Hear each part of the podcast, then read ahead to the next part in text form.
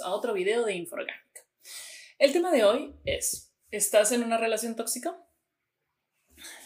Quiero advertir que yo no soy ninguna experta, no soy psicóloga, no soy ni siquiera coach de vida. Así que estas eh, alertas sobre si estás o no en una relación tóxica son producto de bastante investigación de experiencias personales mías y de otras personas. ¿Qué es una relación tóxica? Pues una relación tóxica es aquella relación que te perjudica a ti anímica, emocionalmente y en algunos casos físicamente. Es una relación que podría tornarse en una relación de abuso, es una relación que podría tornarse en un ambiente peligroso para ti. Las personas tóxicas generalmente absorben de alguna manera tu energía, absorben tu autoestima, eh, y lo hacen de una manera tan sutil que no podrías no darte cuenta. Una relación tóxica se puede dar entre una, en una pareja, una relación tóxica se puede dar en la familia y entre los amigos. Por eso algunas de estas cosas pueden equivaler para relaciones eh, familiares o para relaciones amicales o para alguna persona con la que estés saliendo o mantengas una relación es muy importante que una vez que reconozcas que estás en una relación tóxica y es, y es un proceso muy complicado y de mucho desgaste darte cuenta, porque, porque ya estás involucrado en una relación. Es, es muy importante que te des cuenta si es un familiar, si es un amigo y que tomes distancia que tomes distancia porque esa persona está, eh, lo único que va a hacer es que esta relación empeore y va a empeorar el concepto que tú tienes de ti mismo. Una relación tóxica es una relación en que una persona es celosa. Uno puede decir, ay, los celos, este, los celos es porque le importo y tiene miedo de perderme y yo soy muy importante por él. No, los celos son una construcción del amor romántico, del amor romántico en relaciones eh, de monogamia es un concepto que lo que hace es que eres el, eres el objeto de otra persona. Si bien la inseguridad es la base de los celos, la inseguridad de la otra persona y a veces comportamientos también de uno mismo generan inseguridad y por ende generan celos, eh, los celos es un sentimiento enfermizo. Y si bien todos lo podemos tener, una persona tóxica actúa en base a los celos. Actúa siempre recriminando, actúa tratando de... Empieza con bromas. Empieza con bromas, por ejemplo. Ay, este, ¿quién es ese? Ah, su tantos amigos tienes en Instagram. Ah, su, ¿quiénes son todos esos que te ponen like? ¿Y quién es esa patita que te está poniendo like? ¿O quién es esa chica que está ahí este, todo el rato que te comenta? Entonces, primero empiezan con ciertas bromas y luego se luego crece y luego crece. Es ahí cuando te estás dando cuenta que la persona tiene problemas que tiene que resolver por sí misma. Uno los puede querer ayudar, uno puede decir, no, pero vamos a trabajar en base a la relación. No, tú deja que la persona resuelva sus temas y de ahí, cuando haya resuelto bien sus temitas, este, puede venir si es que tú estás libre en ese momento y, y todo bien.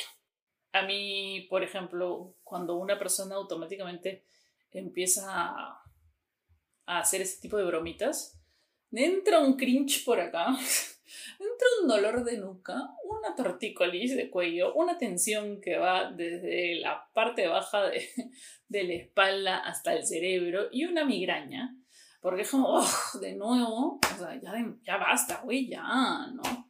O sea, ¿qué onda? Este... Otro punto importante es cuando te das cuenta y esto toma bastante tiempo. ¿ah? A mí me pasó.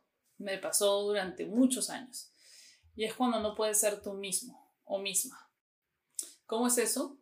Supongamos, ¿y cómo te puedes dar cuenta? Supongamos que estás en una reunión con tus amigas o con tus amigos solo y tienes una personalidad y a tus amigos les encanta, toda la gente alrededor les encanta, eres de la puta madre, eres el chonguero del grupo, eres este, la que mejor baila del grupo, la juerguera.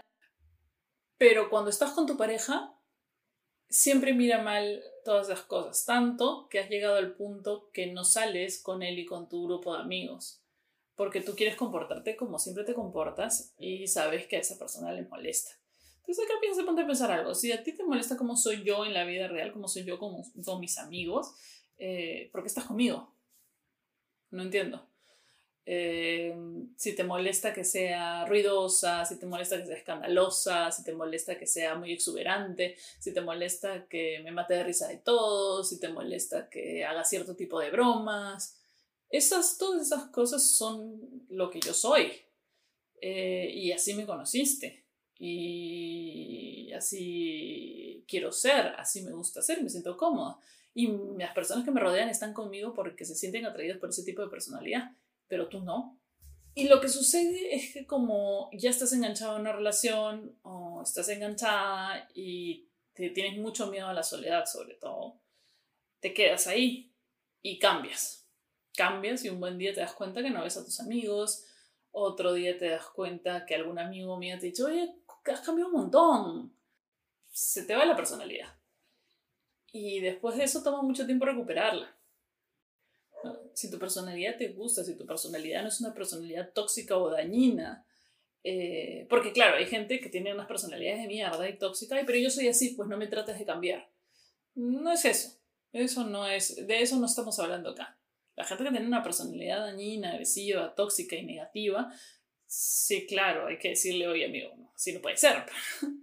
Pero otro tipo de personalidades que no hacen daño y no perjudican a los demás y no son este, peligrosas, dañinas o enfermizas, ni ponen en peligro la vida de uno, ni los demás, ni la personalidad, ni, nada. Entonces no tienen por qué cambiar por otro. Alguien debe estar contigo por eso mismo. No debe estar contigo para por la idea que tiene de ti en la cabeza. Que eso suele pasar mucho. Uno se engancha con la... O sea, conoce una persona y se hace una idea de esa persona y luego la idea se queda en la cabeza y tú piensas que es así esa persona. Pero no, no estás conociendo a la persona, estás enamorado de una idea. Y esto le pasa a muchas personas. Pero se vuelve tóxico cuando no te dejan vivir. Este, cuando no te dejan ser tú mismo. Otro punto no tan importante, es un punto que suele pasar mucho y es que no te escucha. Eh, no te presta absolutamente nada de atención. Eh, siempre está agarrando el teléfono, sobre todo en las relaciones que ya tienen mucho más tiempo. Siempre está ocupado en otra cosa, eh, pensando en otra cosa. Y siempre cuando uno les encara, sí están escuchando, supuestamente. Esa persona te puede causar mucho daño porque no se está dando cuenta. Inténtalo, habla con esa persona. Podría ser que sea solo cosas que le están pasando en ese momento, cosas que... Pero cuando pasa ya muchos años o tiempo y te das cuenta que nunca te sientes escuchada por esta persona, y también acá es algo muy importante, todas estas cosas tienen que ver con lo que tú percibes. Y en eso nadie te puede dar la contra. O sea, yo siento que tú no me escuchas. Y te dicen, no, pero yo sí te escucho. Amigo, no te estoy diciendo si me estás escuchando o no. Te estoy diciendo que yo siento que tú no me escuchas. Entonces tú tienes que cambiar la manera que me haces entender eso. Porque si bien tú me puedes confirmar cada vez que yo te digo que me estás escuchando, yo voy a seguir sintiendo que tú no lo estás haciendo. Entonces acá hay algo que está mal. Entonces, eh, de repente deja el celular y mírame los ojos cuando te hablo, o de repente refuérzame el hecho de que, pero algo necesito yo para cambiar esta sensación que tengo. Y nadie, cuando tú dices yo siento tal cosa, nadie te puede dar la contra, porque es tu sensación. Entonces, nadie te puede explicar lo que tú sientes. ¿Ya? Y, y es muy importante que lo recuerdes para un punto que viene más adelante. Otras actitudes de las personas, por ejemplo, este, tóxicas, y esto se da en todos los tipos de relaciones, es el que nunca haces nada bien. Y no te lo dicen así, no, Es que siempre que haces algo, eh, lo minimizan, siempre que haces algo es como, ay, ya bueno, de nuevo lo vas a dejar, o siempre que quieres intentar eh, hacer algo nuevo, siempre agarran cosas del pasado y te las traen y dicen, no, pero ¿para qué? Si tú no sabes hacer esto, si tú no sabes hacer lo otro, si tú lo vas a dejar mañana. Eh, ¿O para qué te quieres meter a hacer eso? No, no lo vas a hacer bien. Y esto es algo que hacen los familiares tóxicos, que hacen los amigos tóxicos y que hacen las parejas tóxicas. No puedes estar con una persona que todo el tiempo, o sea, no puedes estar cerca de una persona que todo el tiempo esté pensando que no vas a lograr tus objetivos. eh, o que te va a decir lo difícil que, es, que va a ser para ti, porque, porque es una persona que no te tiene en alta estima.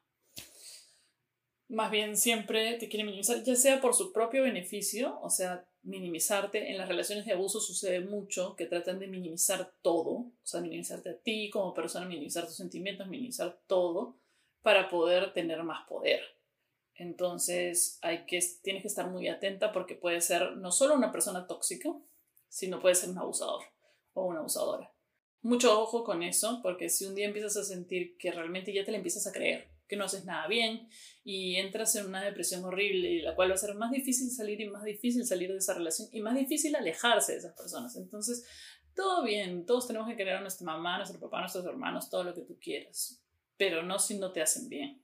O sea, no si, si cada vez que tienes que ir a visitarlos o a reunirte con tu amigo, eh, ya te dice, oh, ya, ya, sientes ahí como que, no, por favor, otra vez, y ya, y ya estás repitiendo, me va a decir esto, yo le voy a contar esto, me va a decir, y es lo mismo, y una y otra vez. Entonces ahí ya sabes que tienes que irte, alejarte, alejarte por ti, quererte a ti, estar solo es una de las mejores cosas que te puede pasar en la vida.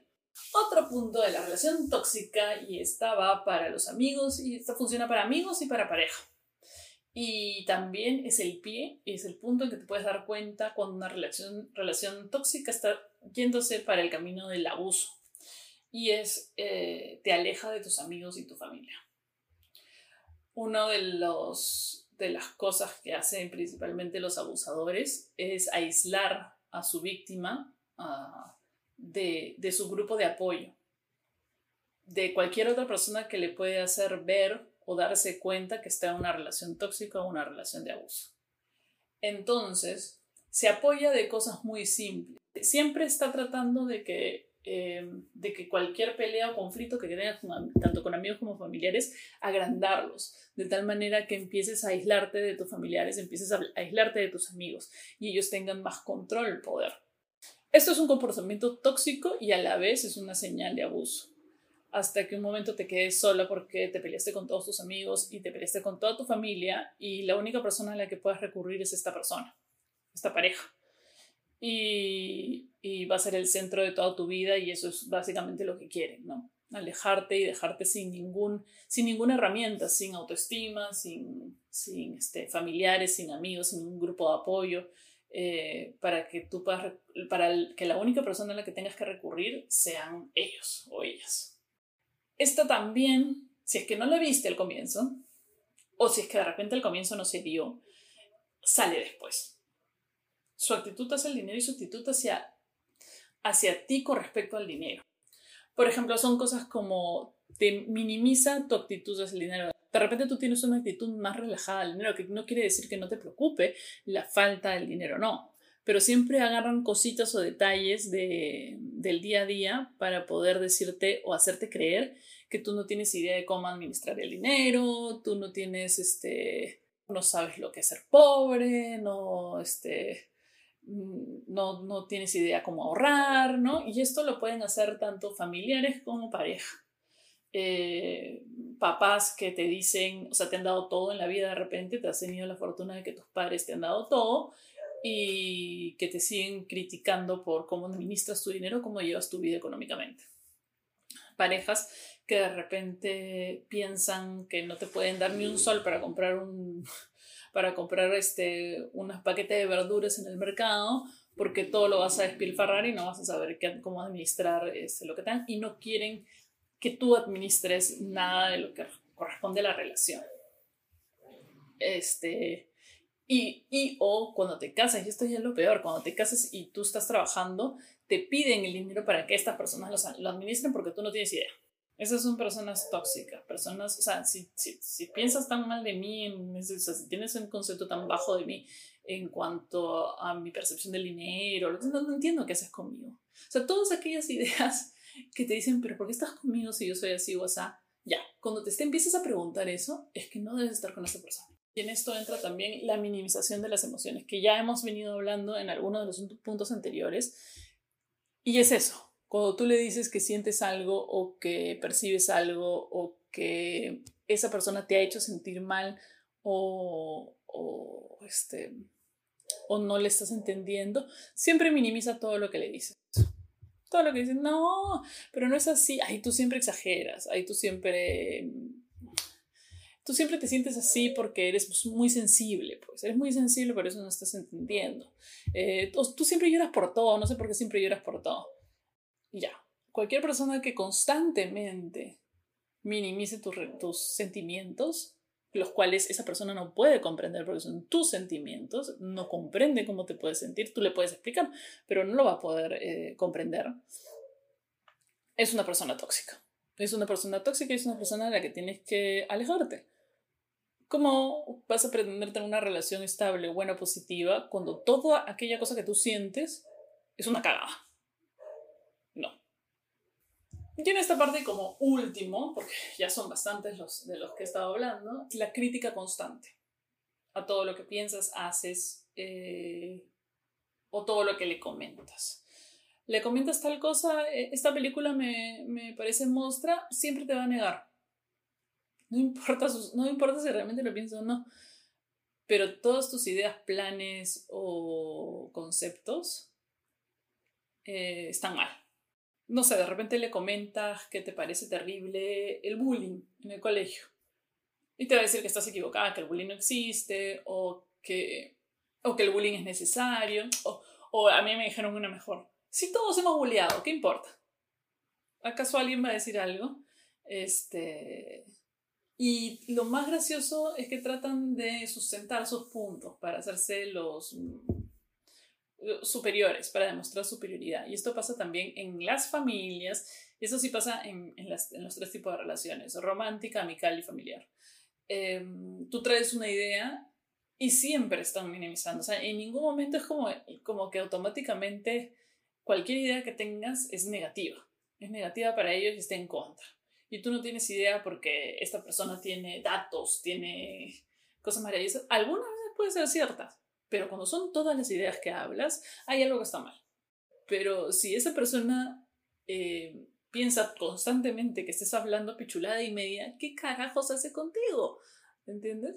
Entonces, o se queda callado, no te dice nada y, y te ama por como eres, o te lo trata de explicar pero refutártelo y terqueártelo de manera para pelearse y para darte a entender que tú estás equivocadísimo. Tú estás equivocado, yo te voy a venir a explicar. Es una de estas actitudes que se da más en el mansplaining, que es constantemente de frente te van a explicar la vida porque tú no tienes idea. No te preguntan siquiera. De repente tú no sabes, todo bien con eso. Hay cosas que uno no sabe, hay cosas que uno sí sabe. Pero que te pregunten primero, te preguntan y, tú les dices, bueno, yo creo que es esto. ¿Ya? Y luego acá viene una cosa, es también depende de la actitud que tengan hacia la explicación. Eh, por ejemplo, ay, yo te voy a explicar. Ya llegó, ya, ya llegó el que va a explicar todo. O de repente tú entiendes y es otra cosa, no, no tienes idea, no sabes nada. O sea, también es una mezcla tanto de las veces que lo hace con la actitud que tiene al hacerlo. Eso, todo eso suma en el mansplaining o el querer explicarte cosas y, que, y, y, en esta crítica constante a todo lo que tú piensas o a tus ideales o todo lo que haces. Eso es todo. Muchas gracias.